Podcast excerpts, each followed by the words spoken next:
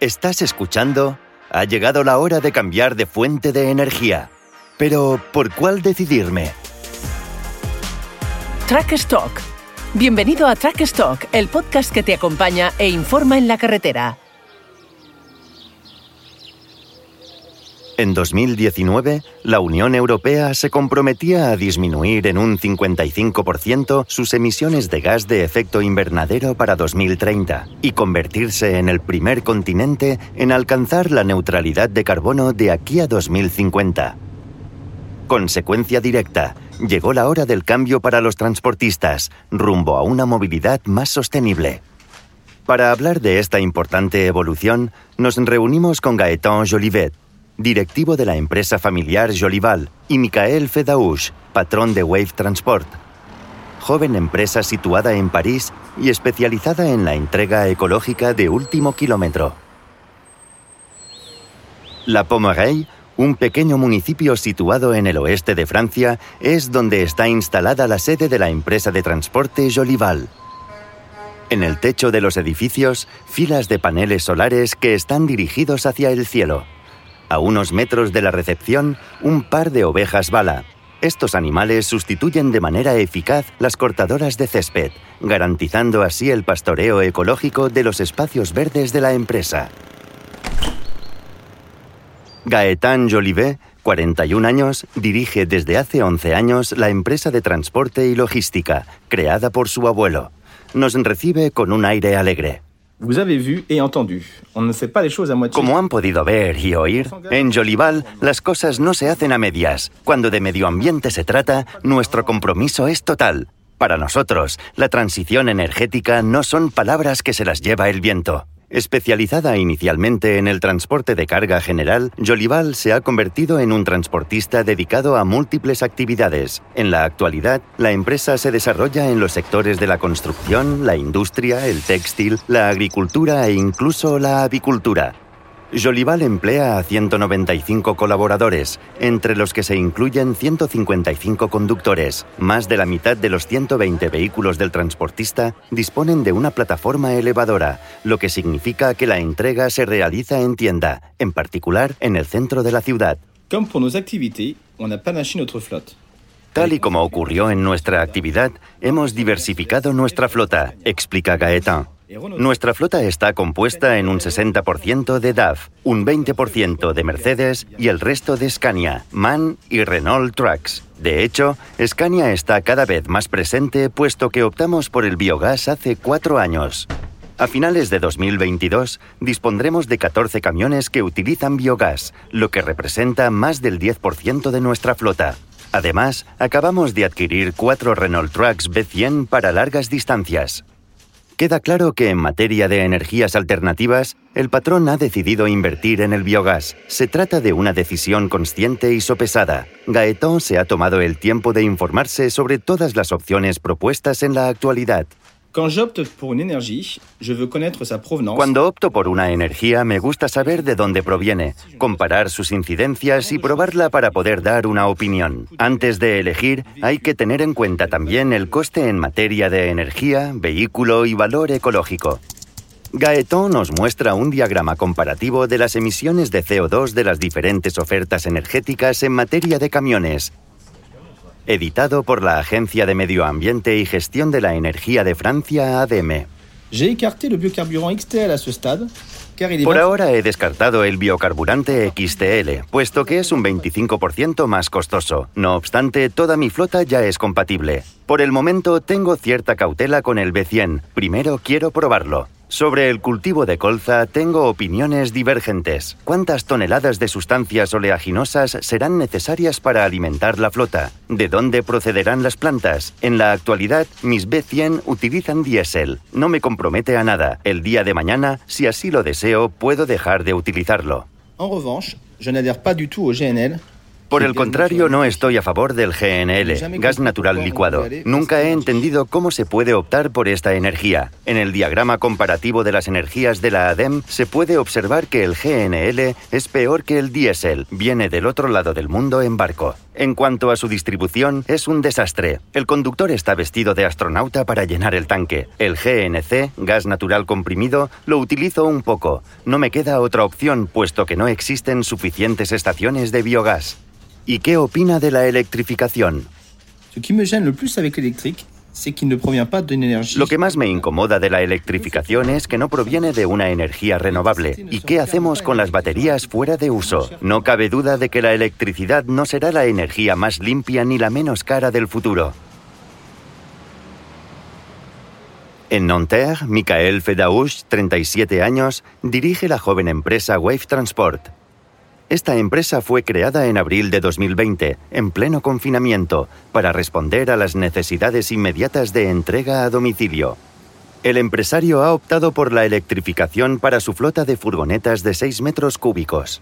On ne peut pas exactement parler de basculement vers une nouvelle énergie euh, pour nous, d'une En nuestro caso, no podemos hablar exactamente de una transición hacia una nueva energía, sino más bien de una anticipación del mercado para evitar la obsolescencia. Iniciamos nuestra actividad de una manera bastante básica con dos conductores repartidores autónomos que poseían sus propios vehículos. Posteriormente, adquirimos algunas furgonetas de motor térmico. No disponíamos de los medios para comprar nuestros propios vehículos eléctricos. Constatamos que la mayoría de las licitaciones empezaban a incluir criterios ecológicos. Averiguamos sobre las diferentes energías alternativas. No sabíamos si optar por el hidrógeno, el gas o la electrificación. Tras nuestras averiguaciones y algunos presupuestos, nos inclinamos por la electrificación. Hoy es el camino que emprendemos, pero quién sabe, dentro de tres o cuatro años daremos un nuevo giro y adoptaremos otra energía.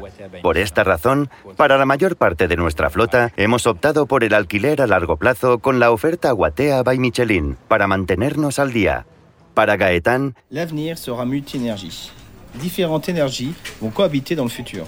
El futuro será multienergía. Diferentes energías convivirán. Cada actividad se vinculará a categorías de camiones que corresponderán a una energía. Por ejemplo, para recorridos regionales se utilizará el biogás. Para recorridos urbanos, la electrificación. No obstante, me parece absurdo limitarse a la electrificación. Hay que dejar de vender vehículos eléctricos mientras no se tenga la solución en términos de producción. Si todo el mundo, particulares y profesionales, opta por la electrificación, ¿cómo lo vamos a hacer?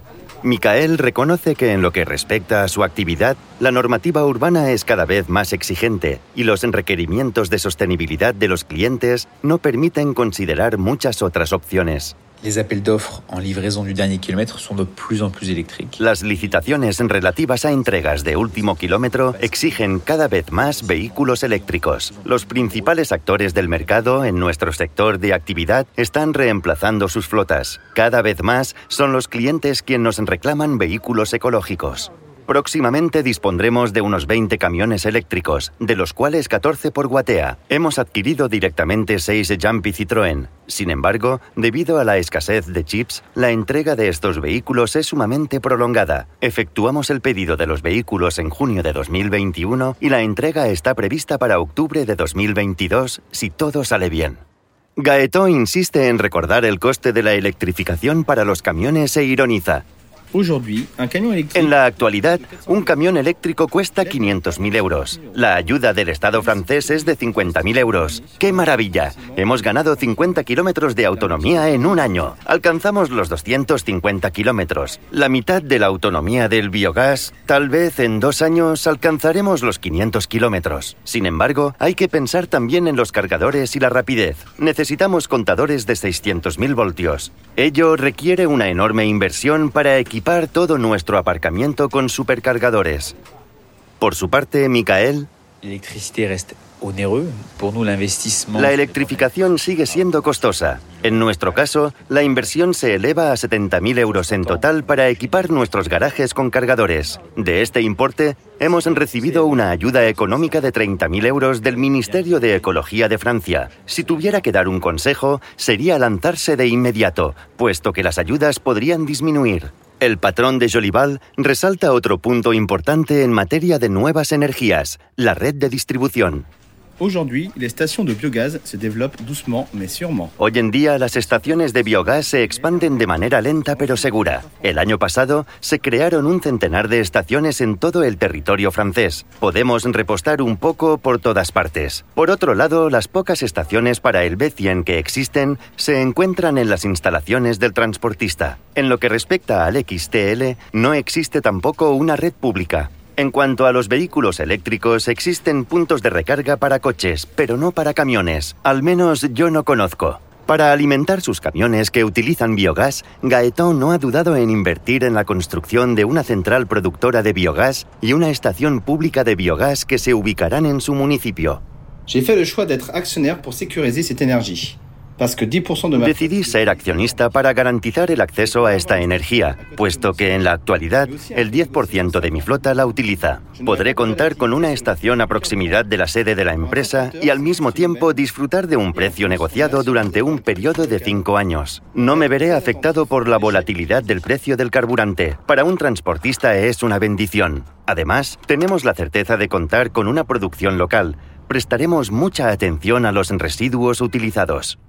Para los vehículos eléctricos, Michael destaca. Une recharge est nécessaire tous les deux jours à Paris et la proche banlieue.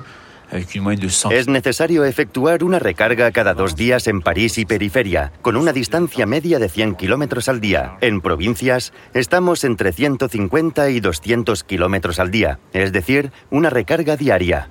Gaeton insiste. Pour l'instant, je vais continuer à investir sur. Por ahora seguiré invirtiendo en el biogás. A diferencia del petróleo, siempre existirán los residuos de alimentos y excrementos de vaca. Breve explicación para los principiantes. El biogás se produce de manera natural mediante la fermentación de numerosas materias orgánicas, animales o vegetales. Si on arrive à créer un carburant avec le lisier pour la partie levure, Si logramos elaborar un carburante con estiércol para la parte levadura y todo lo que es residuos de alimentos para las grasas combustibles, obtenemos una energía realmente eficiente y que se puede reproducir en todas partes. Lo que antes dábamos a las gallinas, ahora lo destinaremos a la central productora de biogás. Es genial. Llenar el tanque requiere 15 minutos cuando la estación dispone de los compresores adecuados. No hay olor.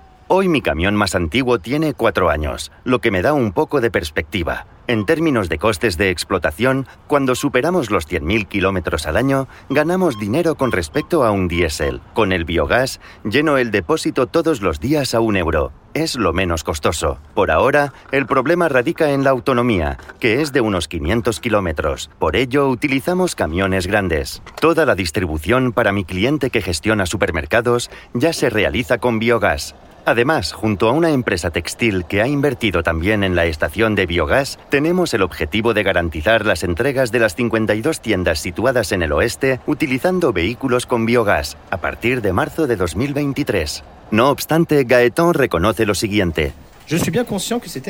Soy plenamente consciente de que esta energía alternativa no satisfará todas las necesidades. No habrá suficientes centrales productoras de biogás. Antes de concluir, una última pregunta a nuestros dos propietarios. ¿Qué opinan los conductores, protagonistas en la vida diaria, sobre estos cambios de vehículos? Evidentemente hemos formado a nuestros conductores, responde Micael. Un vehículo eléctrico no se conduce de la misma manera que un vehículo térmico. Es necesario ahorrar la batería. Sin embargo, gracias a la información de los datos y a una aplicación suministrada por Watea, los conductores pueden controlar la autonomía de su vehículo. Los conductores aprecian conducir estos nuevos camiones, completa Gaeton. Se muestran muy interesados, puesto que son sensibles a la dimensión ecológica. Micael se lo toma con filosofía y concluye. Nous sommes conscients de l'empreinte euh, écologique liée à notre activité. Somos conscientes de la huella ecológica relacionada con nuestra actividad. Por ende, nos comprometemos a utilizar medios de transporte ecológicos. Todos nosotros habitamos el planeta Tierra y sería extraordinario si pudiéramos evitar agotar nuestros recursos. Has escuchado Track Stock, un podcast de Michelin for My Business, el medio que coloca a los entusiastas del transporte por carretera como tú en el centro de sus noticias. Nos vemos en la carretera y únete a nosotros en pro.michelin.es en la sección Michelin for My Business.